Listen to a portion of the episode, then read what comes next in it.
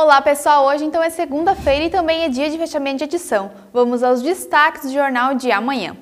E aconteceu ontem, dia 11 de setembro, o sétimo encontro de torcedores do Fluminense no Recanto Tirol. Na oportunidade, os apaixonados pelo time puderam, junto de seus ídolos, se reunirem e confraternizarem. Aproximadamente 400 pessoas participaram do evento festivo do Flutimbol. O evento contou ainda com a presença de ex-jogadores como Paulo Vitor, Leonete, Jair Romerito e Ricardo Berna. E nesse dia 12 de setembro, o Hospital Oase completa 85 anos de história. E para marcar a data, a OASET, juntamente com o Conselho Diretor e a administração do hospital, realizou um evento interno para os colaboradores. A matéria completa você poderá ver amanhã.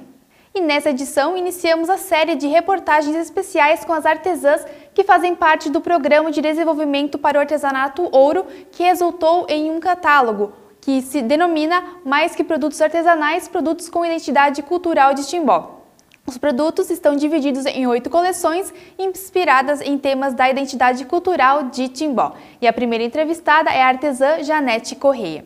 Bom, pessoal, vou ficando por aqui e essas e outras notícias sobre segurança, cultura, esporte e saúde você confere no impresso. Nos acompanhe também pelas nossas redes sociais e pelo nosso site. Até mais!